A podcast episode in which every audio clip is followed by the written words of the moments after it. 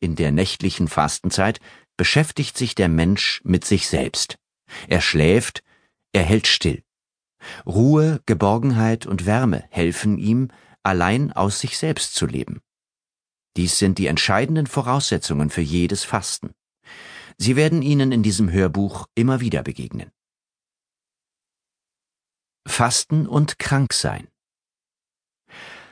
Auch der Kranke braucht Ruhe, Geborgenheit und Wärme, und er möchte häufiger als sonst mit sich allein sein.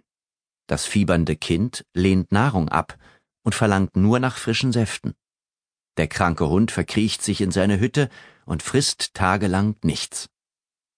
Kranke Lebewesen verhalten sich also instinktiv richtig.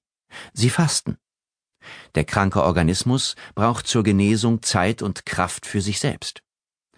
Die notwendige Energie für die Wiederherstellung kranker und für die Neubildung gesunder Zellen gewinnt er aus seinen körpereigenen Nahrungsdepots. Indem er fastet, spart er sich die Verdauungsarbeit, die 30 Prozent des gesamten Energieaufwandes beansprucht. Die beim Fasten frei werdende Energie nutzt er für die Heilarbeit. Dieses instinktive Fasten im Fieber oder bei bestimmten Krankheiten ist eine großartige Selbsthilfe der Natur, die wir uns auch bewusst zunutze machen sollten.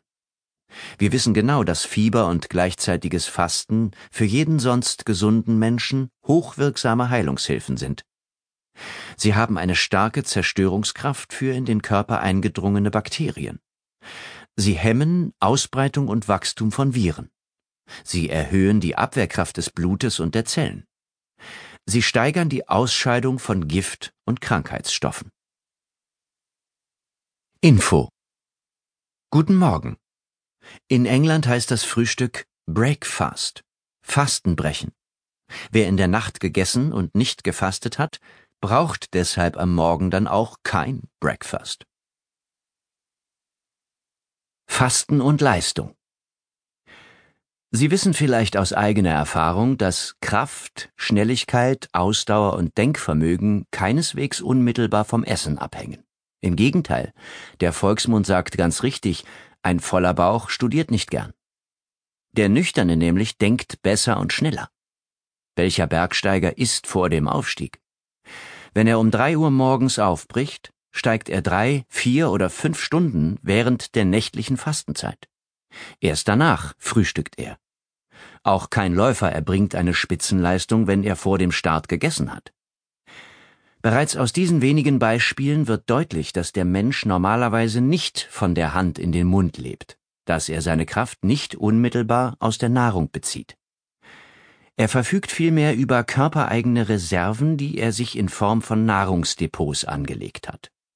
Diese sind schneller und rationeller abrufbar als die Kraft aus der Nahrung, die erst nach zeit- und energieraubender Verdauungsarbeit gewonnen wird. Auch ein anderes Phänomen hilft, das alte Vorurteil zu widerlegen, der Mensch beziehe seine Energie unmittelbar aus der Nahrung. Nicht nur während, sondern auch nach einer Kraft- oder Ausdaueranstrengung fehlt oft jedes Bedürfnis nach Essen. Zunächst wird der Durst gestillt. Viel später erst stellt sich Hunger ein.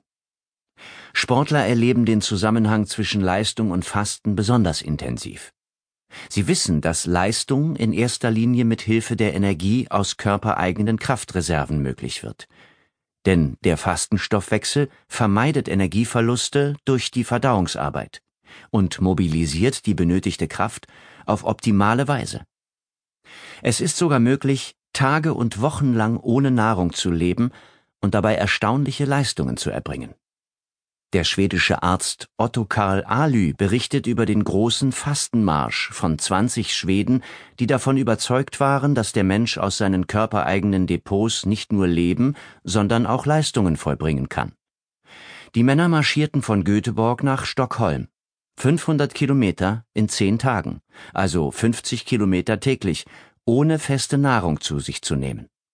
Jeder von ihnen brauchte am Tag nicht mehr als etwas Obstsaft und rund drei Liter Wasser. Dr. Alü berichtet, dass die Männer trotz ihres Gewichtsverlusts von jeweils fünf bis sieben Kilogramm prächtig aussahen, bester Laune waren und keineswegs erschöpft zu sein schienen. Im Gegenteil, sie kamen sogar mit einem Zugewinn an Kraft und Ausdauer in Stockholm.